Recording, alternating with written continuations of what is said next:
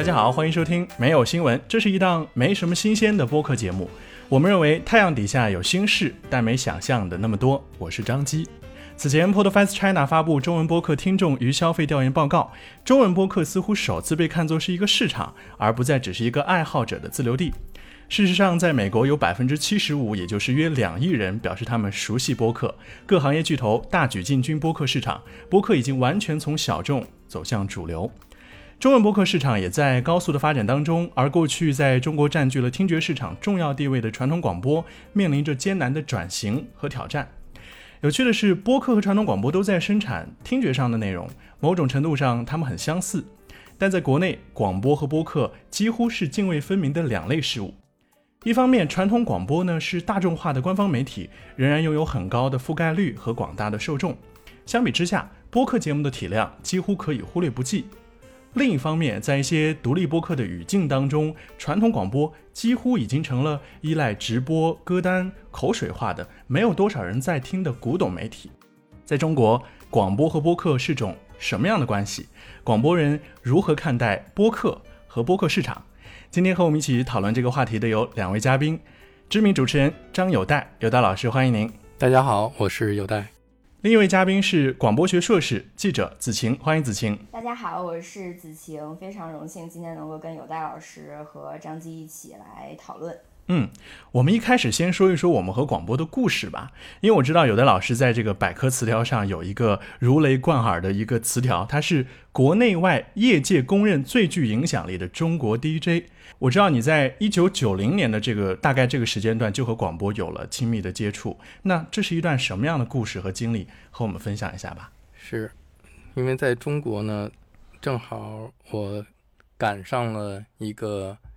广播改革的时代，在这之前，在中国广播是一个比较公共化的一种媒体，呃，就是我们在这个行业里边经常会听到的一种说法，就是广播就是党的喉舌。我在这个行业里边也经常会听到人跟我这么说，所以这个广播基本上是一个工具，就是来宣传党的声音的。但是呢，基本上广播是没有什么个性和没有什么这种艺术或者和音乐领域就更没有太多的关系。但是呢，在九十年代初的时候，广播开始改革，开始有直播，开始有热线电话，开始有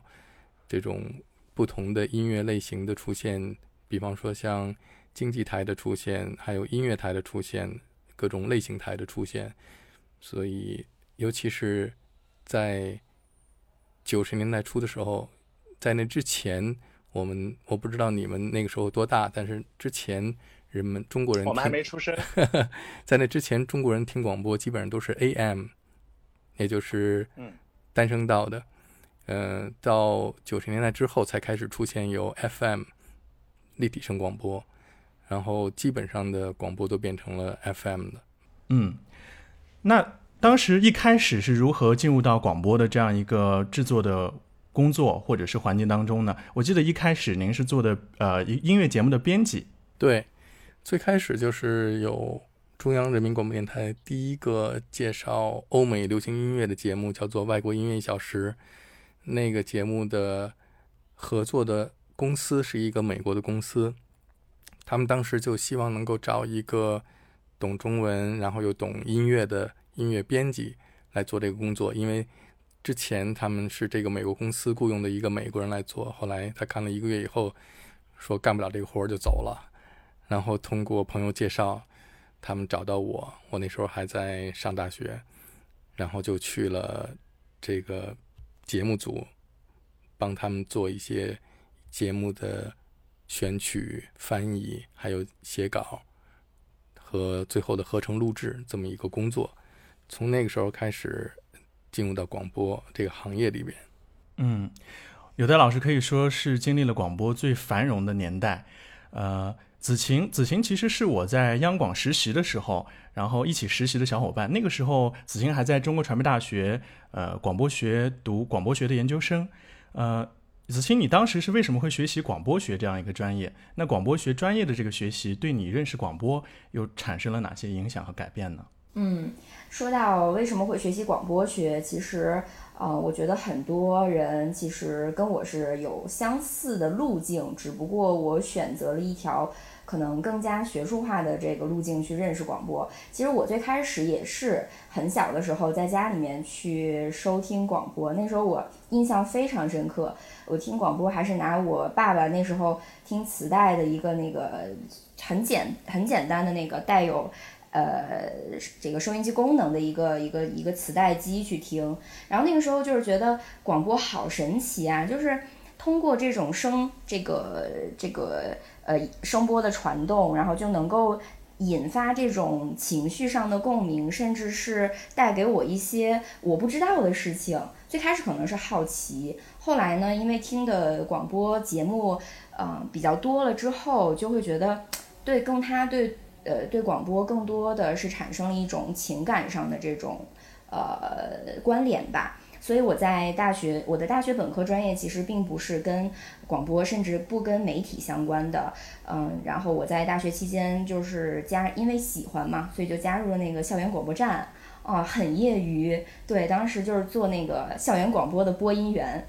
当时我在那个思考我 思考我未来会选择什么样的职业的时候，我就想，那我既然这么喜欢广播，我为什么不去学习广播？所以我就选择了学习。学术去了解广播这样一条道路，那广播学的专业的学习对我来说，其实是更加拓宽了对广播的认识。因为我最开始不像有代老师，他是直接进入了业界哈，更加直接的去接触这个这种媒体形式。那我呢，我是从一个门外汉，从一个听众的角度去进入广播，然后去了解广播。当然，让我对于广播的认识更加的立体了，就不仅仅是啊，在我的印象中，不仅仅是广播的主持人、广播的节目，可能更多的是广播内在的一些东西了。嗯。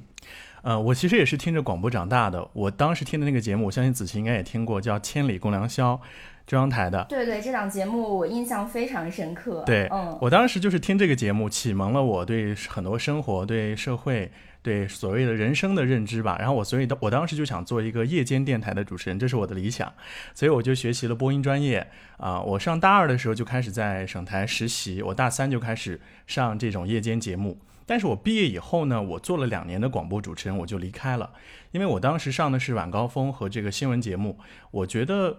做广播节目一方面让我觉得挺无聊的，每天都是一个话题，每天想一个话题和大家聊，然后呃微信公众号来互动，就是这样一个模式。另外一方面，其实我遭遇了这个表达的困境，就是给我一两个小时的节目时长，我不知道该说些什么，不知道该表达些什么，所以。呃，所以其实我和广播是非常熟悉又很陌生，因为我大概有三年多的时间已经不在广播的这个行业里面了。我特别想问一下有的老师，现在的广播电台和过往呃发生了什么样的改变？然后就是现在广播电台是一个什么样的运行的情况？能不能简单的给我们介绍一下？刚开始的时候，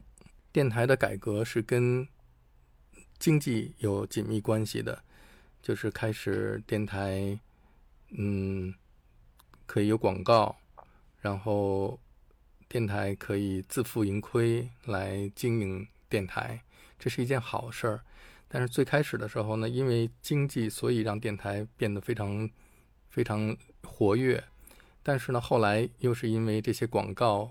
可以说是他们毁了这个电台，因为电台完全依赖于广告啊，还有这些呃金钱来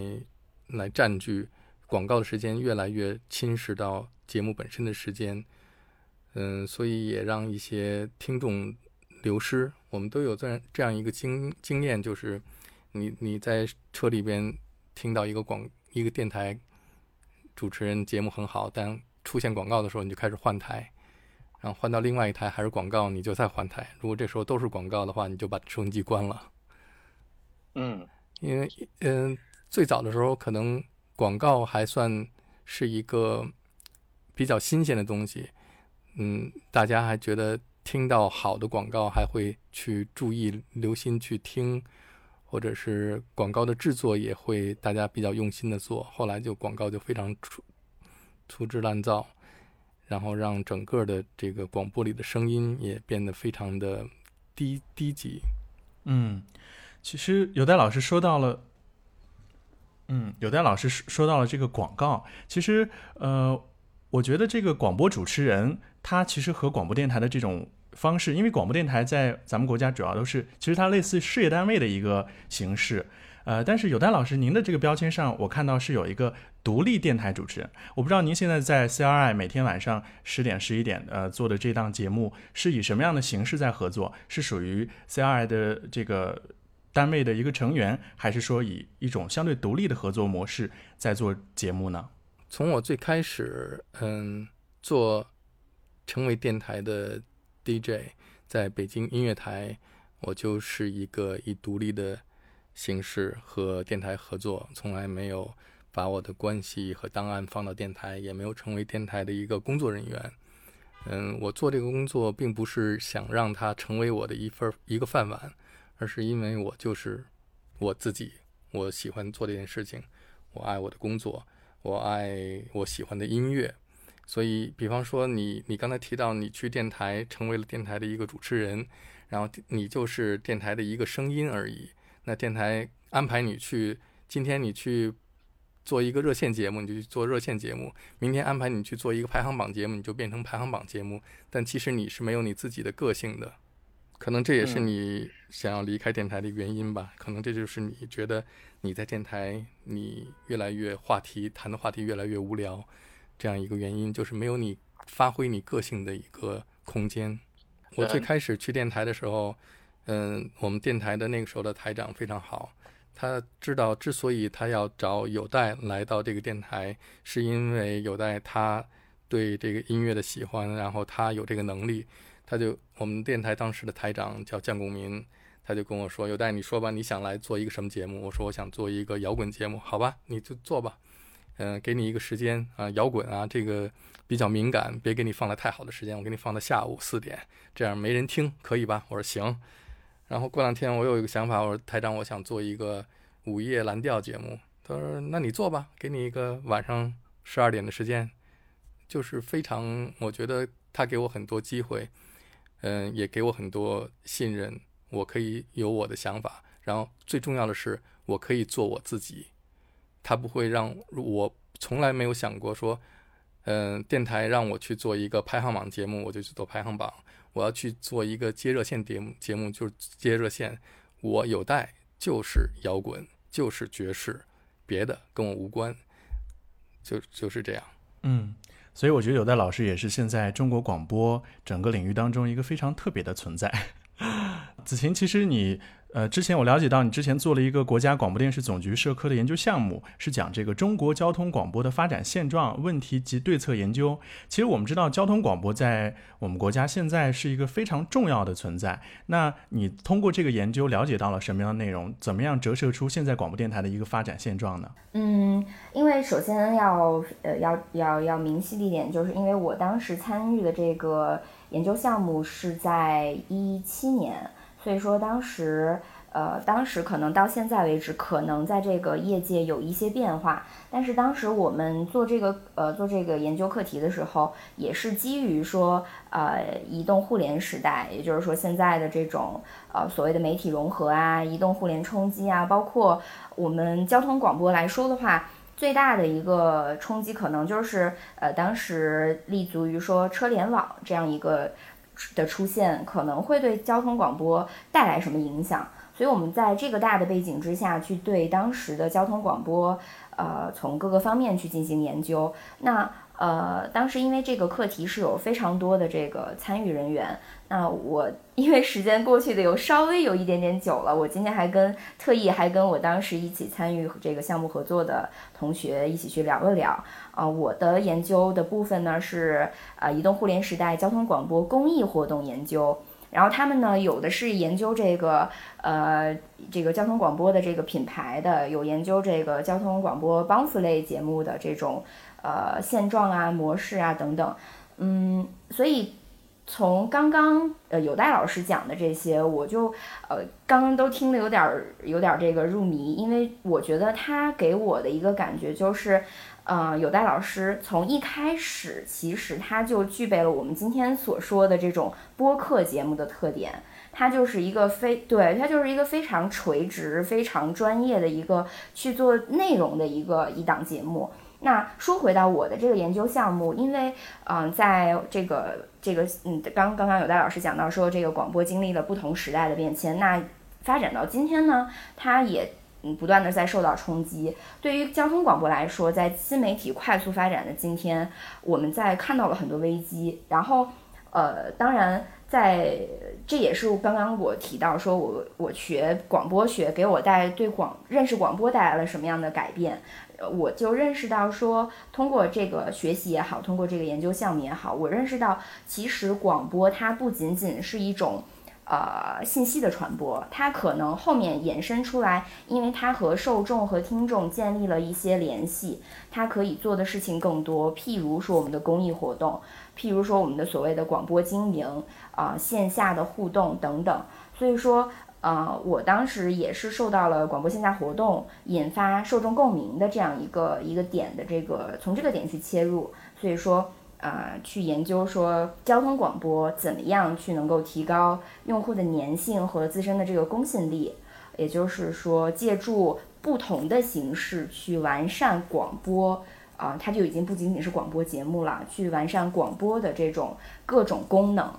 嗯，这是我通过这个项目去认识到的。嗯，其实说到交通广播，有一个我们特别能够直观感受到的，就是我们听交通广播，很大程度上是因为我们关心城市的路况。但是现在像高德地图、百度地图，他们会提供你到你的目的地之间一个全全部的路况，而且非常的细致，甚至还会给你实时的规划路线。所以在这种条件下，很多人对广播上收听交通路况的这个信息的诉求，它立马就大大的降低了。所以交通广播其实，啊。对，其实我觉得现在你说交通广播，大家是去了解路况，其实这个这个功能已经非常非常的弱化了。我我不知道有代老师是一个什么样的驾驶习惯。我觉得从我的角度来说的话，我当然呃一方面是非常依赖这种驾驶软件的，但是导航软件，但是我在我现在在呃在这个场景之中，我在打开导航的时候，我还是会习惯性的去扭开这个。呃，广播的这个按钮，我不知道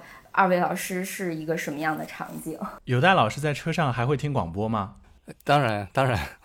我在车上听美国的广播。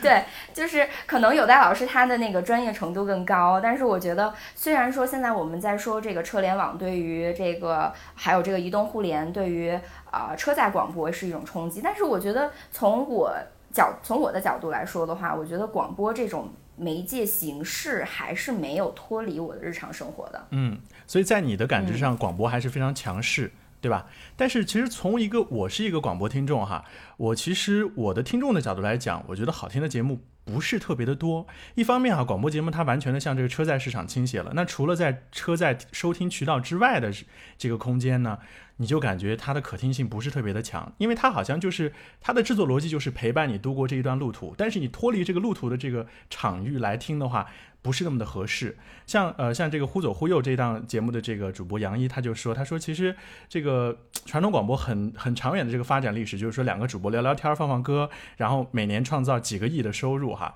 就他觉得语言类是一个语言类的综艺节目，不是一个严格的内容创作的方式。而且我觉得从内容生产模式上来说，因为我自己曾经做过电台主持人，我觉得它是一个日更的节目，周一到周五，甚至有些主持人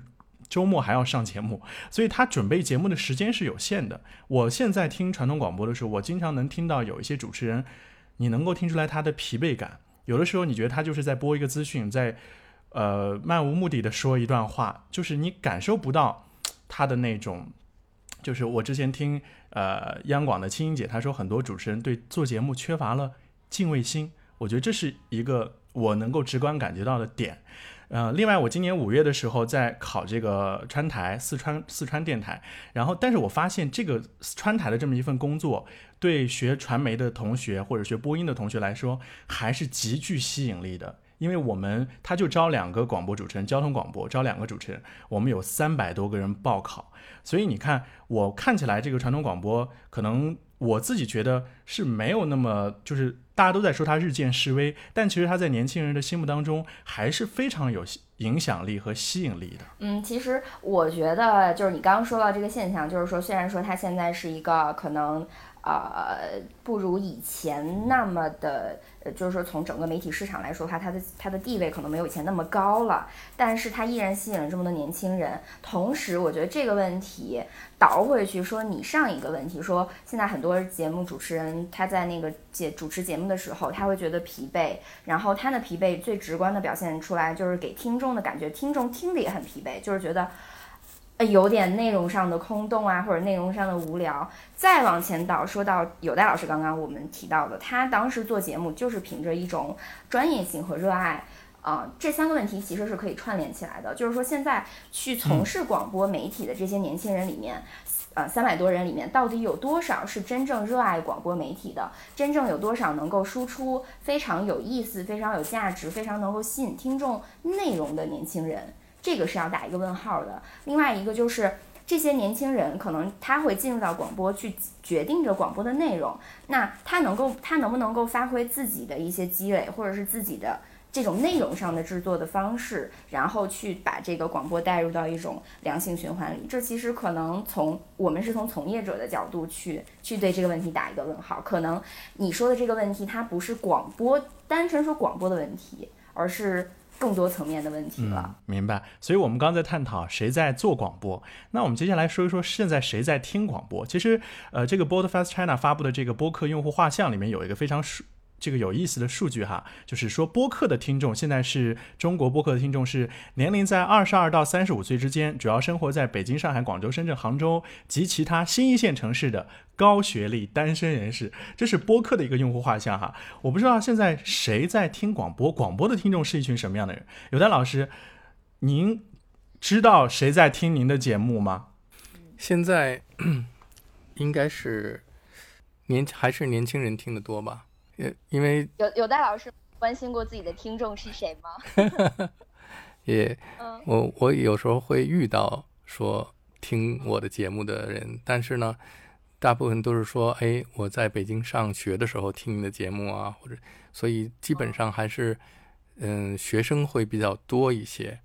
但是我发现现在我们的广播的从业者是非常关心谁在听的，因为呢，像有代老师这样真的把自己的专业拿出来做这种非常垂直的节目的这种主持人，其实在中国的广播圈是一个少少的比例。但更多的比例呢，其实大家很关心这个广播的受众是谁，因为直接关系到广播的广告，把广告呢卖给谁。所以其实我们看到这个赛立信媒介研究，他做了这个广播的。这个收听率的调查哈，他说，二零一八年呢有一个二零一八年的数据，没有最新的数据。他说广播的接触率是百分之五十九点一，广播覆盖了六点八三亿的现实听众。那其中提到了一个车载市场的这么一个重要的一个人群哈，广播的车车载的覆盖人群是四点八六亿，车载的听众是四点二七亿，经常收听广播的车载用户是三点七八亿，忠实用户超过三亿。这个里面又提到了用户哈，女性是占四成，百分之七十的听众年龄是介于二十五到四十四岁的。百百分之五十的用户收入在五千元以上，百分之十在万元以上，那百分之六十是大专级以上的学历，百分之二十五以上是本科学历。那还有这个群体当中，他说个体的私营业主、企业的管理人员、白领人士，这些都是消费的决策者和参与者。所以说，其实广播现在对受众是这样一份陈述。因为我了解到，其实广播过去是有一点点小骄傲在，是因为呃，有人说。有人问广播主持人说：“现在还有人听广播吗？”广播主持人会回答说：“嗯，你是不是不开车呀？” 对他会，因为车载市场是一个重要的收听渠道，所以我们过去会对广播在近些年的研究当中会觉得，嗯，车载用户是一个重要的听众的渠道。子晴，我想问一下你这个，呃，你觉得普通听众在什么场景下会收听广播？因为你刚刚说你在车上还是会打开广播，像有的老师他在车上可能他听的国外的广播，他是通过播客节目的形式、网络点播的形式在收听。那我们就说这种传统的这个车载 FM 收音机的方式和在家里收音机的这种方式，再或者是互联网音频 App 的这种在线回听和回放的形式，你在什么场景下会想起来听广播呢？我觉得可能现在因为有了手机啊，有了这种互联、移动互联啊，有了这种呃网络各种视频，呃可能会挤占广播以前的这种呃时间，就是人们接触广播的时间。但是场景其实依然是多样的。就你刚刚提到说，可能我们现在了解到，呃，因为车载广播确实是现在广播比重非常大的一个一个市场，而且它是一个从场景上来细分的话，呃，也是一个非常占比最大的一个场景。但是说起来很很有意思，前两天我在这个我所在的城市在跑步，就沿那个江边在跑步的时候，我遇到了不止一个。呃，这种中老年人他们在散步的时候，手里都拿着一个这种收音机，就是我刚所说的那种，呃，就是呃一个非常小巧的收音机，在听广播，是真真实实的那种电波的广播。所以我觉得，嗯，这一部分，你说我们说，呃，现在的广播的群体在改变啊，都是一些呃年轻群体啊，其实我觉得不尽然。可能他们只是说广播的一大部分群体，但是，呃，随着我们现在我们国家的老龄化也在逐逐步的到来，那中老年群体其实他们也是有这种广播情节的，我觉得。没错，中老年这个群体是广播一个非常重要和固定的一个受众。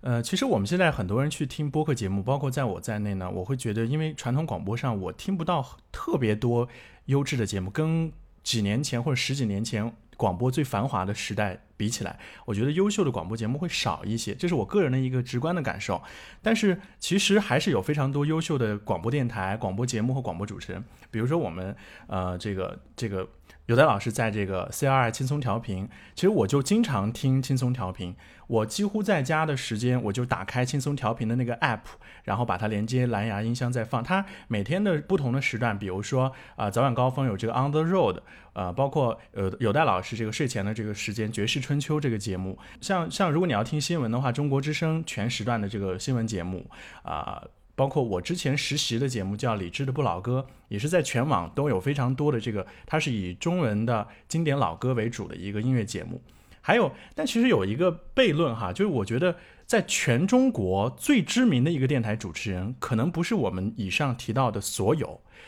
可能是一个电视剧里面的人物曾小贤。那有戴老师，您现在在呃车上，无论您是听的这个国外的节目，或者是国外的一，你会听哪些节目、电台和主持人，和我们分享一下，好吧？我们揭秘一下有戴老师听的这个广播节目大揭秘。对我有一个最大的秘密，就是我是一个特别好的听众。嗯，我特别希望能够成为某一个主持人的听众，就是我只是一个聆听者。而且被他所做的节目吸引，并且进入到他的那个节目里面去，所以有我最喜欢听的电台，当然肯定是在如果在北京的话，你刚才提到的 EZFM，当然现在我在 EZFM，嗯，电台这个台呢，基本上播放的音乐的类型是比较统一化的。而且音乐的风格包括品味是有自己独特的特点，主持人呢也都是从音乐的角度出发来介绍音乐，所以我觉得这一点是很值得尊重的。那你可以从别的电台的节目里面听到一些那种介绍的音乐呢，它只是说我们聊会儿天儿，然后顺便放一个音乐，就是这个音乐跟。跟电台的关系并不大。另外，就是关于广告的问题呢，也是因为广告太多了。但是现在我们有一个误区，就是觉得，嗯，一定在整点和半点的时候是要放广告的。即使是说像 EZFM 到了半夜，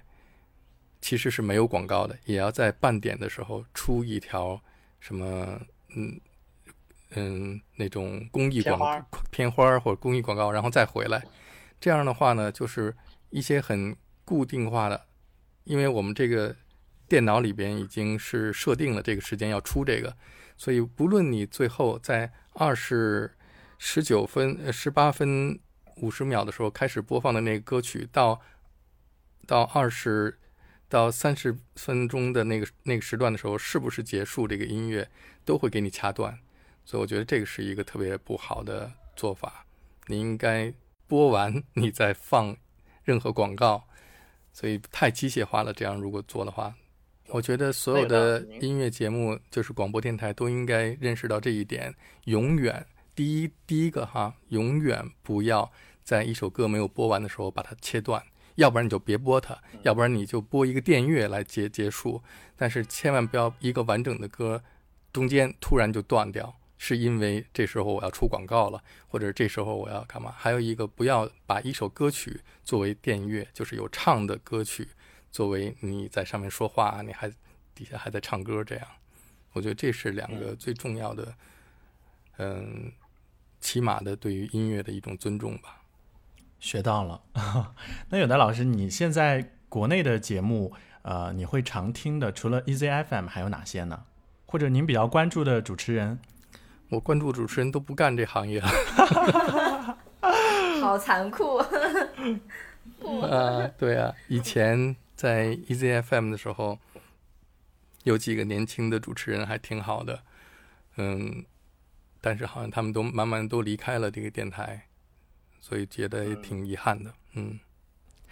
其实我觉得有代老师他为什么说是在广播中国广播的一个特别的存在呢？因为其实我们很多人是站在广播的角度去想广播节目，但我觉得有的老师更多。他是站在音乐的角度去想广播节目，包括您现在最近经常做的一些啊，这个摇滚乐的、爵士乐的，包括您一直坚持做的这个有带唱片店也好，有带咖啡屋，然后呃。爵士爵士春秋这一系列的节目，我觉得您都是站在音乐为出发点，然后去以音乐，然后去串联起来一个节目。我觉得这种节目的制作逻辑，无论你是做音乐、做文学，还是做访谈，还是做旅游，如果都能用这样的态度去做音乐本做节目本身的话，它节目的可听性和质量会上升很多。是音乐是我们最大的内容，是我们唯一做这件事情的一个理由。如果这个内容或者这个理由是。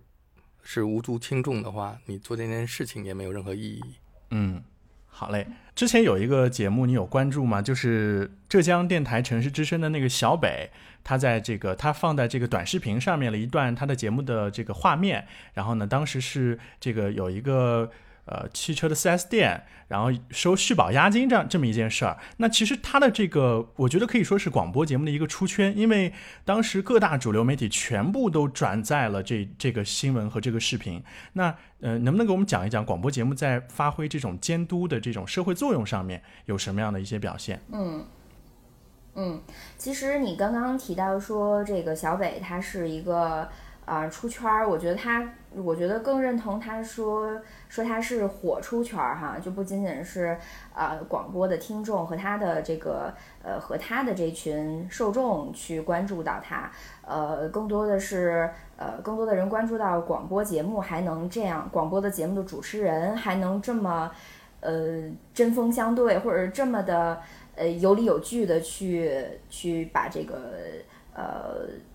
他他眼中。不公平、不正当的一种社会现象，去给他，呃，去给他直接抖落在节目里面。嗯，我觉得它，因为广播节目它本来或者说它的属性，它本来就是有它的监督作用的。那呃，不仅仅是我们所常说的，就是说一呃，不不仅仅我们所了解到哈小北的这档节目，还有很多像我了解到的这个呃北京交通广播电台的一档这个非常。火的节目《汽车天下》，它在它每周的节目设置里面也会有监督的成分。嗯，就是说，因为可能交通广播最直接的受众群体就是用车呃用车一族啊车友们，所以说它对于。呃，用车环节当中的很多社会现实问题可能会有一些这个监督作用。那还有一些这个新闻类的广播，甚至有一些直接的这种呃，我们以前呃，可能现在这样的节目在广播电台里面不太多哈。以前也有，就是直接去跟这个呃政府部门相关的主管部门去进行这种连线。啊，也有这样的社会监督的作用，甚至是，嗯，靠它去吸引了非常多的这种听众。我觉得这是广播在不仅仅是在深耕它，呃，不仅仅是在，呃，就是说我们刚有戴老师提到的，说这种专业化的程度，呃，不断的提高，然后尊重这个节目内容本身，去对内容进行的一种深耕，它更是对内容的一种，呃，怎么说？去对社会化的一种表达吧，对社会化的一种表达，一种拓展。嗯，还有就是呃，有很多这种呃。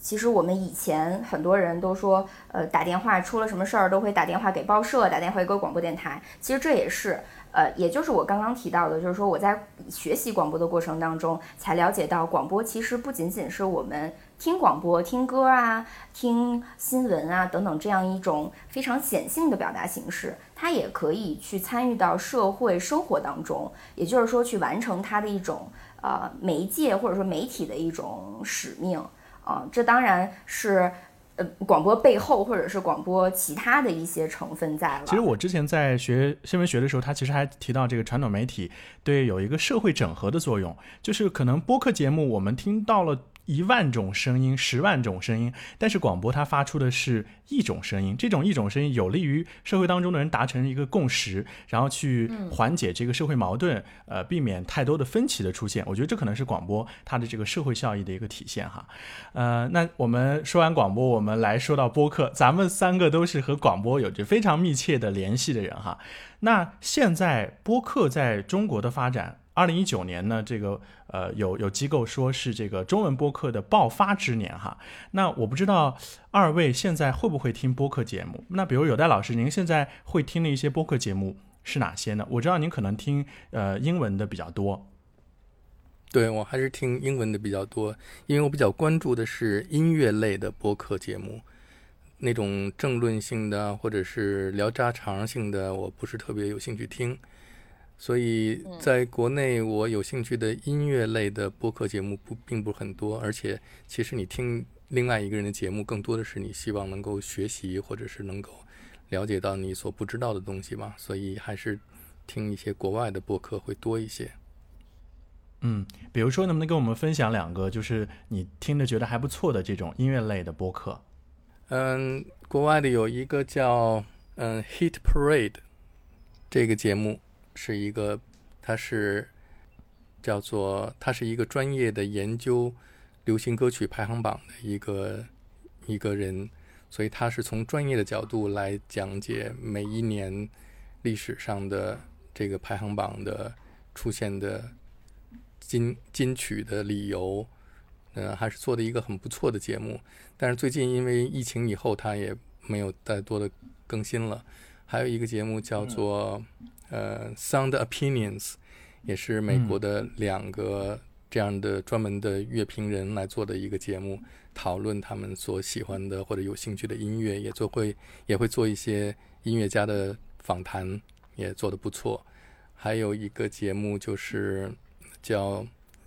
嗯 Desert Island，就是讲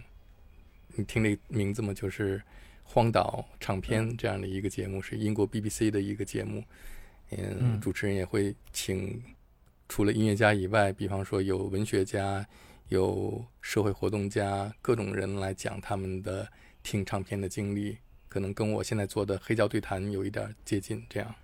嗯，哇，有的老师听的这个播客节目哈，是在音乐的这个领域非常纵深的一一些节目，我们会发现就是。过去我们对广播的定义当中会有说，广播有一个明显的媒介特性，是它短平快，呃，传播速度快，适合传播一些及及时的讯息。但是我们又发现，播客作为声音的另外一种媒介，它其实在传达深度内容或者是非常纵深的内容上，有非常独到和专长的地方。所以我记得一五年的时候，我曾经参加过一个中国的首届播客大赛，那个时候我还在上学。然后呢，他是呃知名的广播人杨越。啊，他做的一个播客大赛，当时呢，我们对播客这两个字儿的定义还非常非常的模糊。我们那时候就觉得它就是可能是一个互联网的音频节目，而且那次参赛的大部分的选手，绝大多数都是在传统广播工作的。然后我们做了各式各样的节目，我还记得那一次节目，我们最后呃决出来的那个冠军节目呢，是一个用人工 AI 语音生成的那样一档节目，然后给这个播客大赛发挥了很多的想象空间。嗯。我在这儿也向大家推荐，我最近发现了一个特别好的电台，就是它让我重新燃起了我当初认为电台应该是这个样子的。就是嗯，英国 BBC 广播有一个特别有名的主持人叫做 Giles Peterson。那 Giles Peterson 是一个专门做就是爵士类，还有一些 world music 这一类音乐的一个主持人，他非常资深，介绍很多不一样的或者是大家不注意的音乐给更多的广泛的听众，所以他在这方面是非常有专业性的。然后他开办了一个网站，叫做这个网站叫做 worldwidefm.dot.net。它的概念就是全世界各地，纽约、柏林、东京，每个地方都有一个主持人。然后这个主持人一定是一个音乐爱好者，或者是音乐行业，无论是做 producer、DJ，或者是他是一个唱片收集者。总之，他是一个对音乐非常了解，然后音乐品品味非常高的一个人，来呃，像一个运行的正常的电台那样。二十四小时不断的播放直播的节目，同时也会有很多 archive 可以进到他们的这种领这个档案里面去收听过去的节目，非常丰富，而且音乐的质量非常高。有的老师提到的这些所有的节目和网站，我们都会附在这个呃节目的尾呃这个评论区和这个呃 notes 上面，所以大家到时候都可以去查看。其实有的老提到这个的时候，我特别想到一点，就是他刚刚说到这个节目都是一些资深的音乐爱好者，对音乐非常非常了解，音乐品味非常高的人。其实这个和广播主持人的这个群体，它发生了一个细微的变化，就是可能过去做广播主持人的很多也都是这样的音乐爱好者，做音乐节目的尤其，但是后来慢慢的随着广播行业的发展。可能播音主持专业的学生，他可能听过的音乐并不比一个网易云音乐的爱好者多多少，但他就去做了一个广播主持人，他对广播的了解，对音乐的了解可能非常泛泛而谈啊，这是来自哪个歌手哪个专辑。但是我们在听播客的时候，如果你不是一个对音乐特别了解的人，你没有办法驾驭一档播客节目。嗯，因为今天这个世界已经不是一个，嗯，就是你生活在四川，你就是在四川；你生活在湖南，你就是在湖南。而是你是一个在一个世界范围内，你我今天坐在北京，我可以了解到东京发生什么，纽约的人在听什么，呃，任何一种新的音乐，而且你会觉得在这个世界各地会有好多你所有兴趣的、你还不知道的有有意思的声音，你需要去发掘和被发现，所以这种这种兴奋，应该应该会给你带来。嗯，了解不知道的要比你去了解、不断的听你已经知道的东西更有兴趣、更有意思。而且呢，就是做广播这个事情本身本身就是一个很酷的事情。做音乐也是一个音乐本身也是一个很酷的事情。你一定是一个非常酷的人，be cool 才可以干这件工作。哦，也希望我们这期节目是酷的。对。是不是一个主持广播主持人最擅长的那种很土、很土、很尬的接梗？呃，子晴，你最近常听的音频节目是什么？你最近听播客是什么样的感受呢？呃，我最近听的比较多的哈，就是呃，之前跟你也聊过嘛，我们都比较喜欢一档节目叫《动物相对论》。嗯，它是，嗯，其实我听广播，因为我现在从事的工作并不跟广播直接相关，所以说我基本上都是在一些非常空闲的时间，比如说那个家里面扫地啊、打扫卫生的时候啊，呃，或者是跑步啊之类的这样的时间场景下去听这样的呃播客节目。那除了《动物相对论》之外呢？我还现，因为我在今年疫情期间嘛，然后就去下载了那个中读，就是三联生活周刊的一个一个一个呃 app，它里面会有很多这种比较短的，我不知道它能不能够，它可能不能够在严格意义上被称为播客节目，但是它的形式其实跟播客就很像，就是它就是一种啊内容上的这种输出。啊，就是跟刚刚有戴老师提到的，就是说，呃，我我们可能听呃播客节目去选择播客节目的时候，更多的是去填补自己对某一种知识领域或者是某一种喜欢的兴趣领域当中的空白。嗯，包括现在很多这种音频节目，包括播客节目，不都是在做这种知识类的吗？知识付费啊，我们最开始说的。对它其实，呃，就是这样一种，我觉得满足很多人在想要去利用闲暇时间，然后用一种呃比较快捷的方式去获得自己想获得的内容，呃，就是这样一种形式。对，嗯。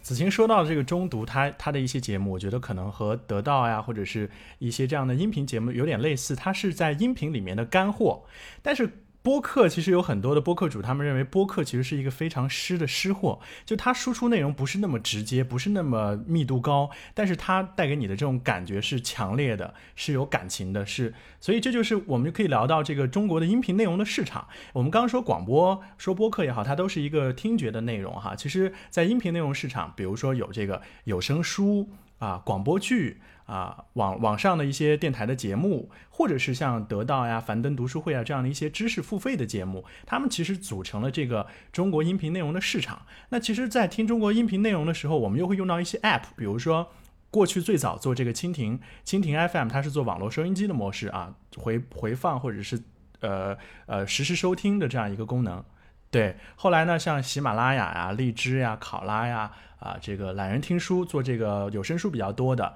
还有得到做知识付费，对市场教育非常起到很很大帮助的。啊，其实最近又出来一个新的 app 叫小宇宙。其实这个 app 和我们之前提到的所有的 app，它其实有很大的不同，因为它是一个泛应用型客户端。呃，就是它可能是建立在这个 RSS 订阅的这样一个模式上，它可以在这上面搜索到全国、全世界所有的。播客节目，所以我们就会发现音频内容市场的这种成长和变化，我们就意识到播客其实是这个整个音频内容当中非常新锐、非常突起的一股力量。因为其实有的老师之前上过一些播客节目，很早之前一三年甚至更早的时间上过一些播客节目。那对这些中文播客节目，您有对哪些节目有印象或者有了解呢？嗯，我上过的播客节目，比方说像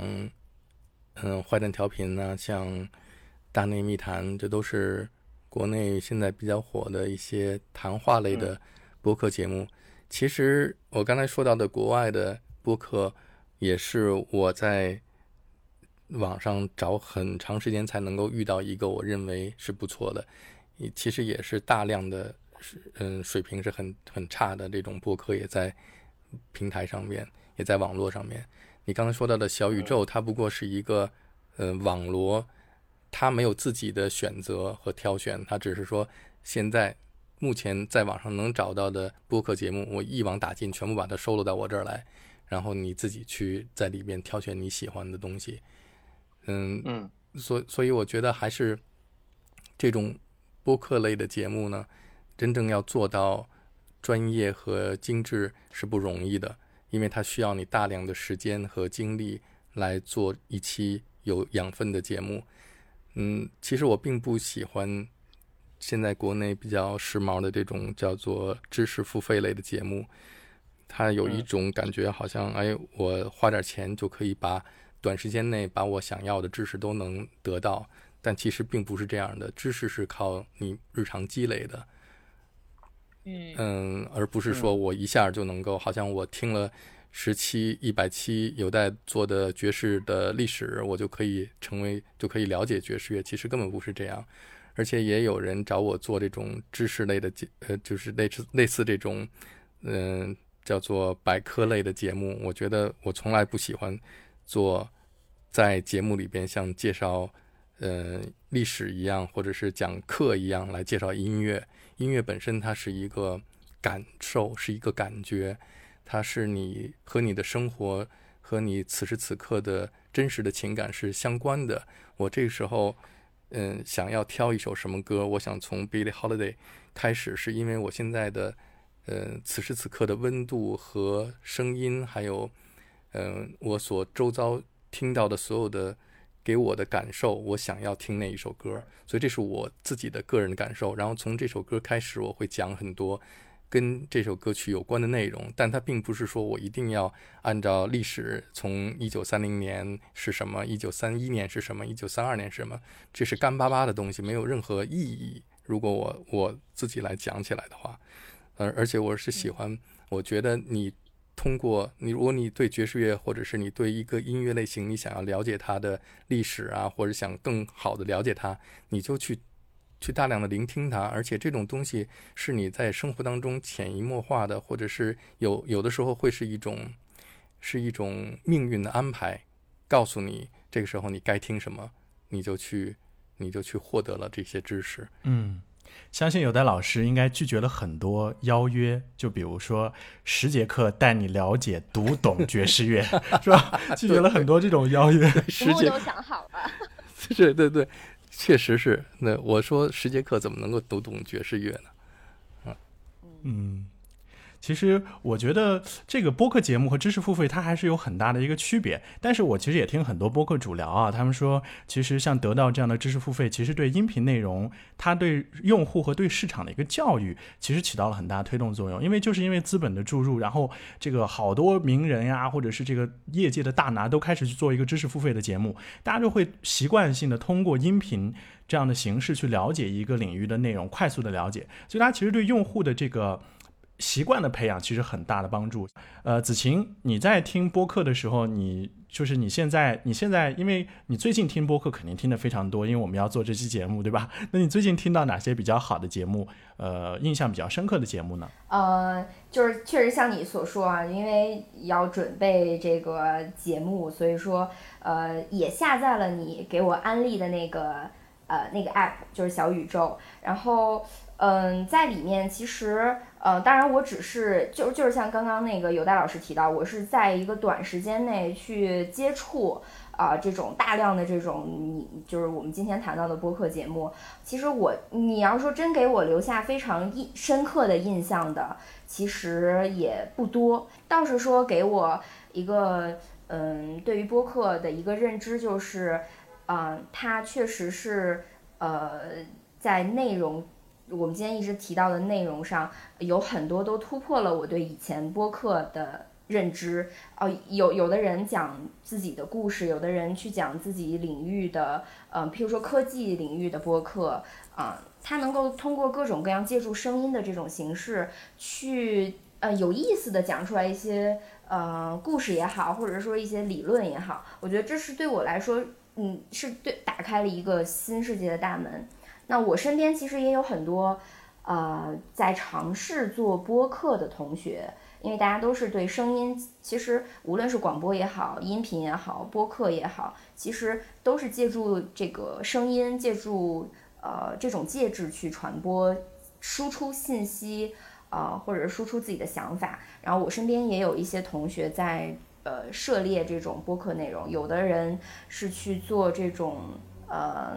依托于自己的工作内容去做播客，有的人是去对依依托于自己感兴趣的领域做播客。总的来说，其实我觉得我最近听的播客来说的话，给我的感觉就是，原来播客其实就是给每一个人一个一个一块地，然后你都可以在这块地上去种出自己喜欢的花儿，无论这个花儿是什么颜色，它是什么品种，其实都是可以去通过播客去这样做的。嗯。我们看一看中文播客的花园，其实已经非常的茂密了。我今天专门搜集了一些资料哈，就是说这个中国播客的节目其实历史很久，在苹果手机出现之前，中国就有这个糖蒜广播这样一个播客节目，是零四年出现的。零八年的时候东吴相对论，然后像一零年这个三角龙电台，一一年有的聊新闻酸菜馆，这都是非常早期的一些播客节目。然后呢，其实还有这个播客主总结哈，说中国的中文播客其实它大概分为两派，一个是京派，一个是海派。派就京派的播客呢，像大内密谈、日坛公园这些，像呃有的老师经常会上的这些节目，他们大多数播客主是从事这个文娱领域的啊，可能像呃像像大内密谈，他其实都做了七百多期，他的话题就是比较有趣啊、生活化呀，就是这样的一些话题。海派呢，就是可能啊像上海的比较多，呃播客主大多数他可能是有海外的背景，然后呢在各自的专业是有建树的，比如说哈，就是大内密谈的那个。呃，象征他其实象征老师，他以前其实是华纳和环球的这个中国区的市场总监。像声东击西，我特别特别喜欢的一档节目《声东击西》，他的那个播客主徐涛，他其实是多年的这个驻美记者。所以我们发现，播客主他的这种职业定位，他可能只是借助了声音这个渠道，但是他可能在他的领域是非常有建树或者是有纵深的了解的，比如说是记者呀，比如说文化类啊，包括我听到很多的这个像跳岛 FM，他们是有这个呃文学的编辑。来做一个播客主。过往我们可能会觉得编辑，因为我们站在主持人的角度的话，编辑和主持是完全不一样的两种岗位。主持人可能就是面对这个大众去表达，那编辑可能是做背后的这个工作。但是我觉得，就像呃子晴刚说的，播客是一个特别好的渠道，就是给了每个人有发声的机会。只要你真的有好内容，你的音色好不好听没有那么重要，都可以来做播客。有大老师，您觉得播客和广播的本质的区别？有什么？嗯嗯，因为我记得我第一次第一次看到 podcast 这个词儿的时候，我就特别兴奋。我说：“这不就是我吗？我就是 podcast，我就是播客呀，对不对？我每天都在播节目，所以后来发现，其实，在网络上的播客还是不一样的。嗯嗯，我觉得播客改变了一个。改变了一个我们的观念，就是说，嗯，播客其实就是人人可以做电台。嗯，以前呢，如果你要去电台工作，或者电台当一个主持人，或者是有你自己的一个节目，其实还不是一个很容易能够达到的一件事情。嗯，你比方说像你提到的糖蒜也好，呃，坏蛋的王朔他们也好，包括象征他们也好，就是。他们都是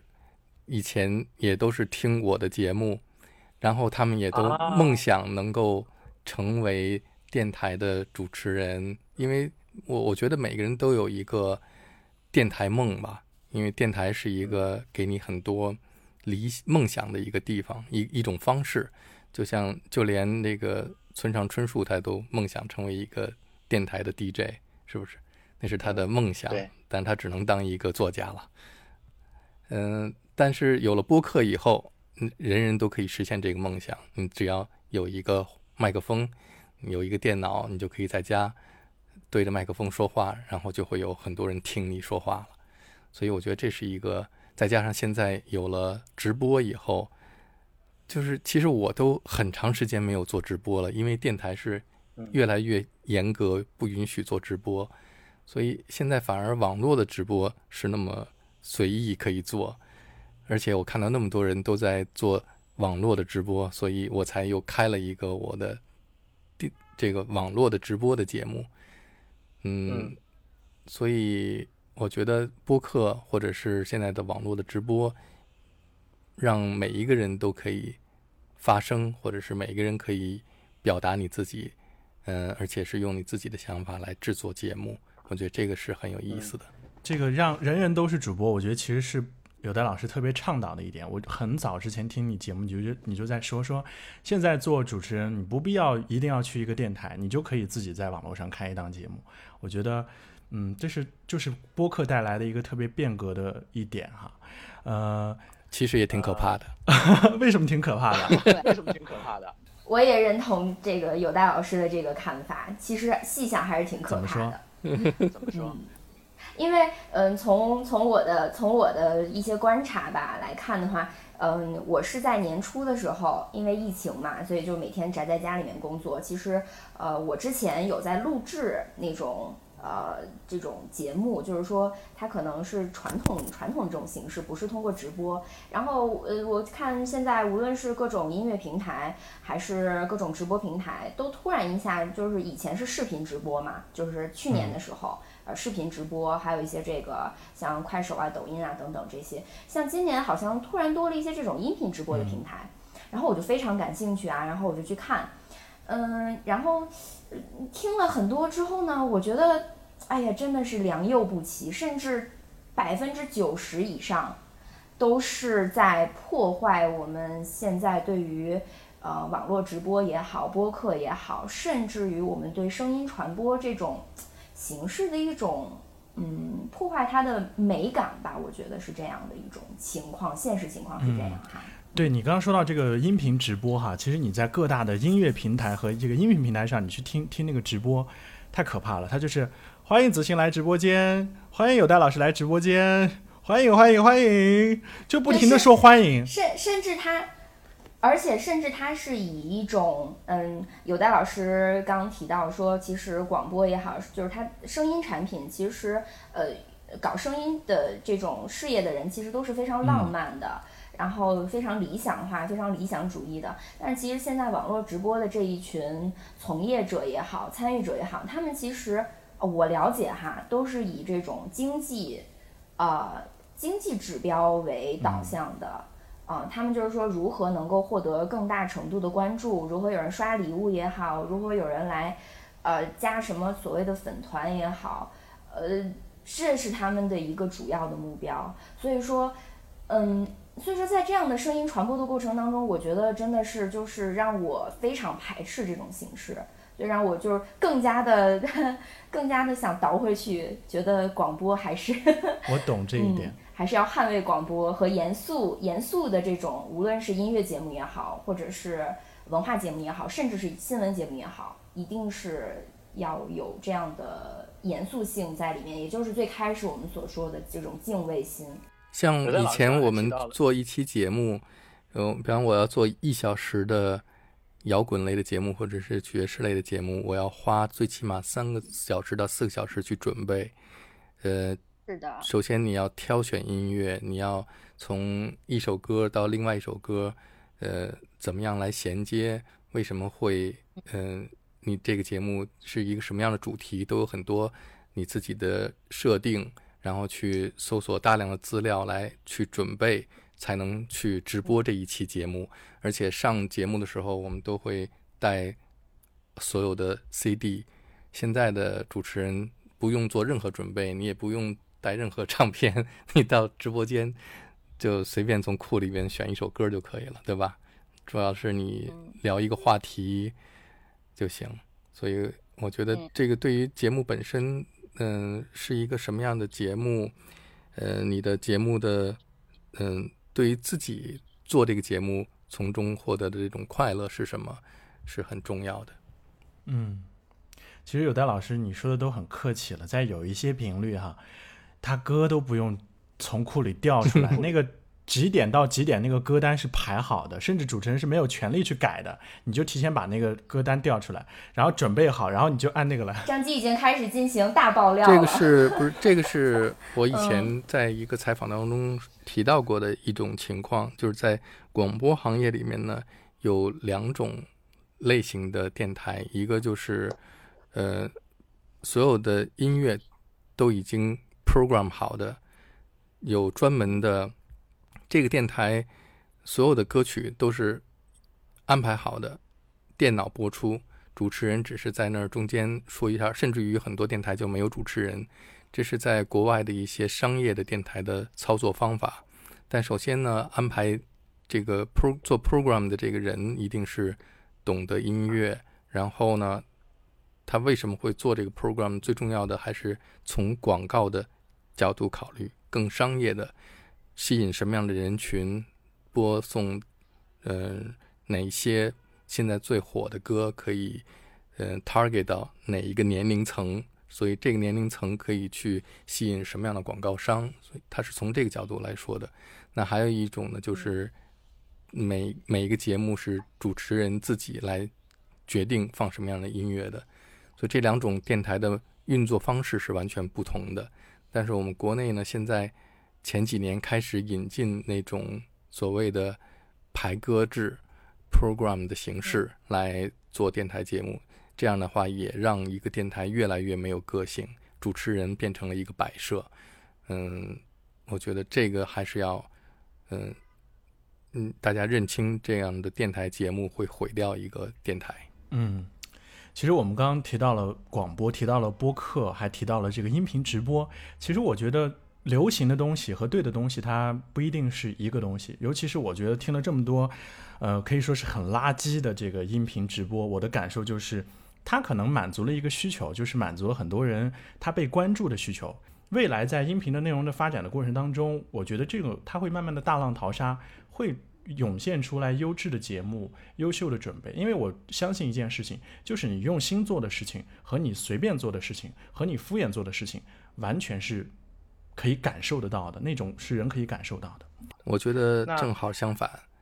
嗯，不会是嗯大浪淘沙，因为现在这个播客的这种情况呢，只能会是，嗯，大量好的少量好的节目被这种沙子所埋埋没，嗯，嗯因因为第一个，我觉得还是需要有一个门槛儿，需要有一个监督，或者是有一个这个节目质量的一个保证。嗯，我不知道怎么来做这件事情啊，但是还是需要有。但是还有一个呢，就是像小宇宙这样的呃形式存在很好，但是呢，它应该有一个很好的推荐机制，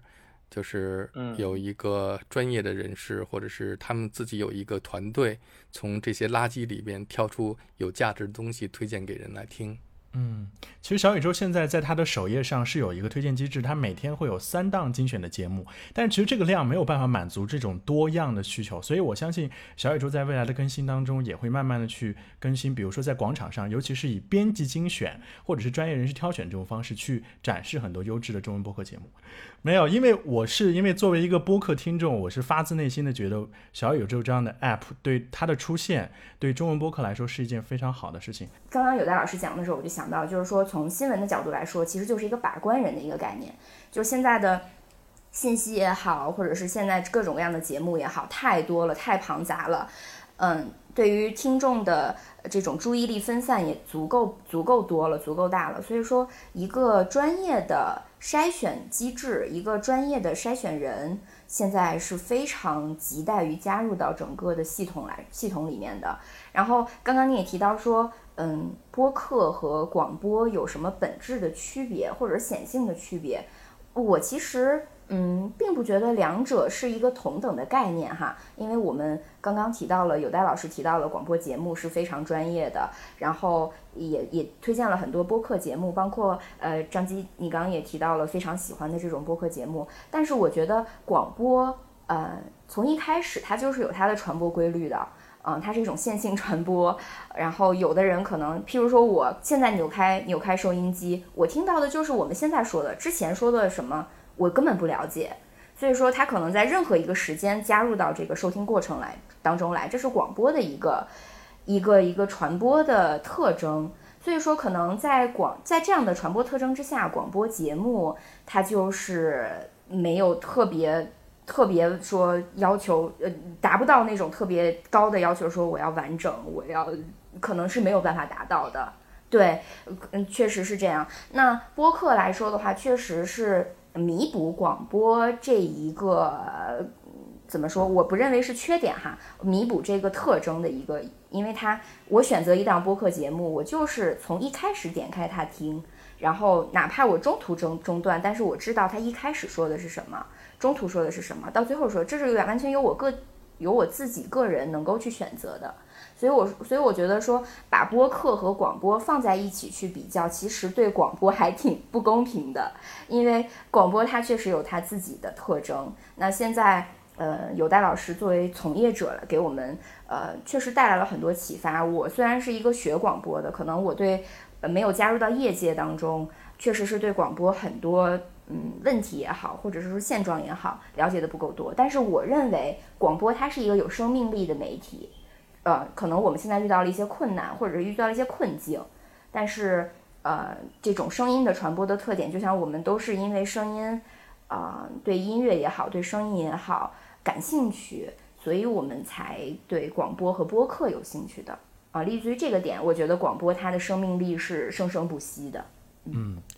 那子晴，你觉得如果广播人，就是现在其实中国的广播人很少参与到播客的制作当中，我可能是其中一个。如果我算广播人的话，呃，但是像在美国，它的这个美国公共广播公司其实有非常多的这个线旗下有非常多的播客节目，就是广播对播客节目的参与度非常的高。那如果说在国内，你觉得如果我们的广播人开始做播客了，他会有什么样的改变，或者有什么样的优势呢？嗯，首先广播人能不能做播客，这我还是要打一个问号的啊，因为有戴老师刚介绍他的。特他的一个自身的情况就是，他一开始就没有跟电台有过这种呃这种人事上的这种关联。那呃，其他的主播，其实我了解到的，除了李志，他他有自己的这种呃播客，他嗯怎么说？他其实我也不认为他是播客哈，我觉得他可能就是，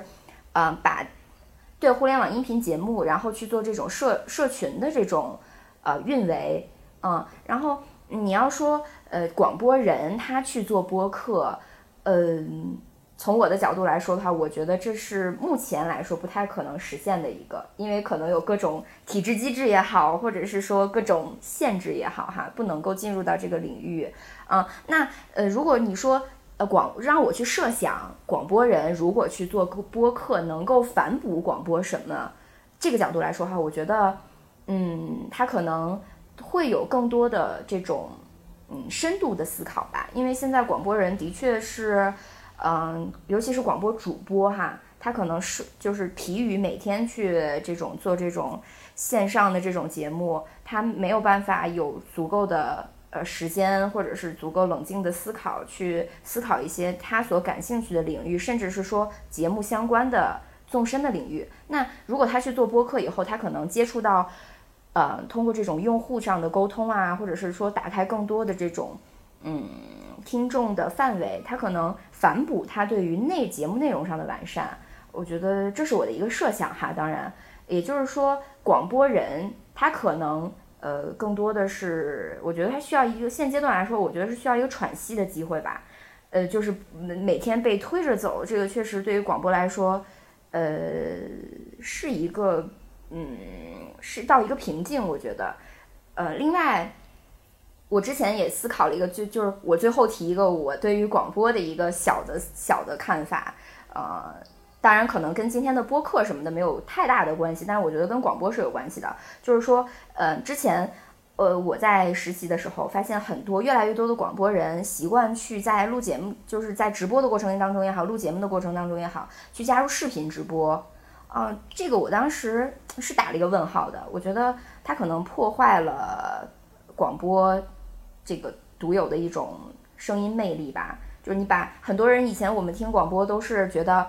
对主播这个这个这个角色是有很多自己的想象色彩在里面的，因为声音是非常奇特的一种一种一种东西。但是哎，在这儿立一个手机，它可能对广播确实来说，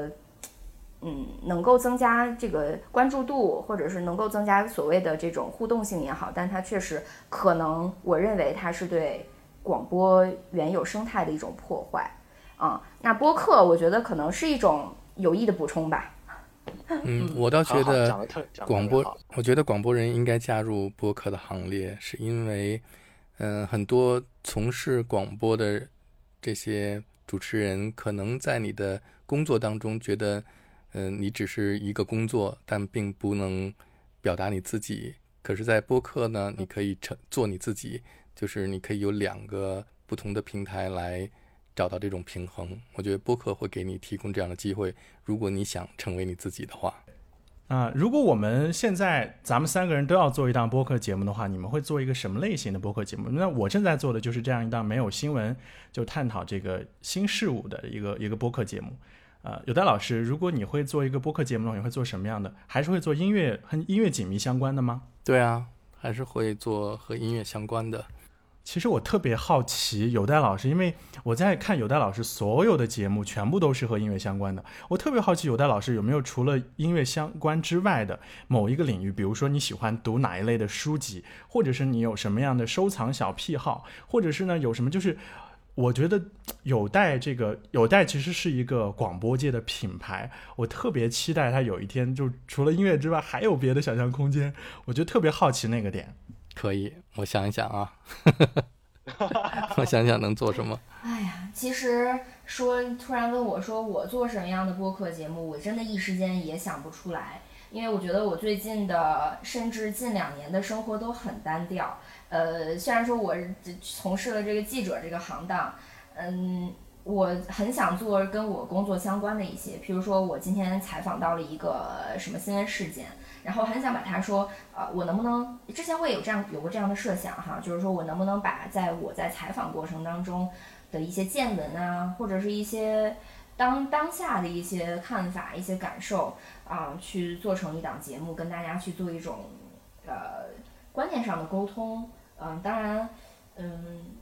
后来就是发现，其实这种我的这种设想并不容易实现，因为我的工作各种各样的限制是不允许的。其实你提到的这个点，我觉得有一个小 tips 可以分享，是现在我们听到的这种播客节目，大多还是独立播客自己在做。但是像美国或者是像国内，已经有一些媒体在尝试，比如说财新，他们就做了财新 FM，然后就是针对一个新闻事件也好，或者是一个报道的路径也好，做音频的内容，其实也是播客的形式。我觉得未来随着播客在中国的发展，很多的传统媒体、媒体机构，它会越来越重视音频的这种传输形式。我相信未来在你所在的媒体，你肯定有一个机会。就以你现在做的新闻，然后以另外一个传播形式，以播客的形式去报道新闻，去讲述故事。我觉得我期待，我也特别期待这一天的到来。嗯，好嘞，那今天我们就聊到这里。再次感谢有代老师，感谢子晴。好的，谢谢，再见，拜拜。最后呢，我想说一下我们这一档播客节目没有新闻，我们的 slogan 叫做“太阳底下有新事物”，但没那么多。啊，我最近在读这个董晨宇老师翻译的一本书，叫《交往在云端》。他其实提到了这个社交媒体的变革。嗯，它里面有一个非常好的观点，说是为新事物去魅。嗯，比如说一种全新的媒体或者传播技术出现的时候，我们会难免的产生极端化的应激反应。啊，要么说它是洪水猛兽，要么说它是济世良药。那就像播客现在的出现，现在的爆发，我们就会对它有非常多非常多的解读。但其实新生事物放在历史和宏观的脉络当中，才能洞察它的真正意义。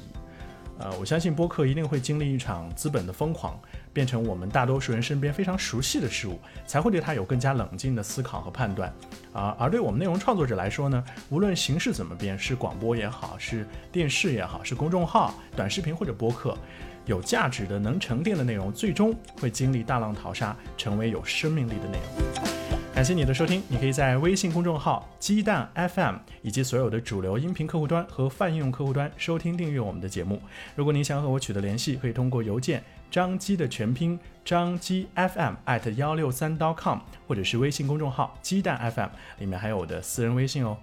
有什么想说的，可以在评论区留言告诉我，还可以把节目转发给一个你觉得他会喜欢的朋友。谢谢你的支持，我是张基，下次见。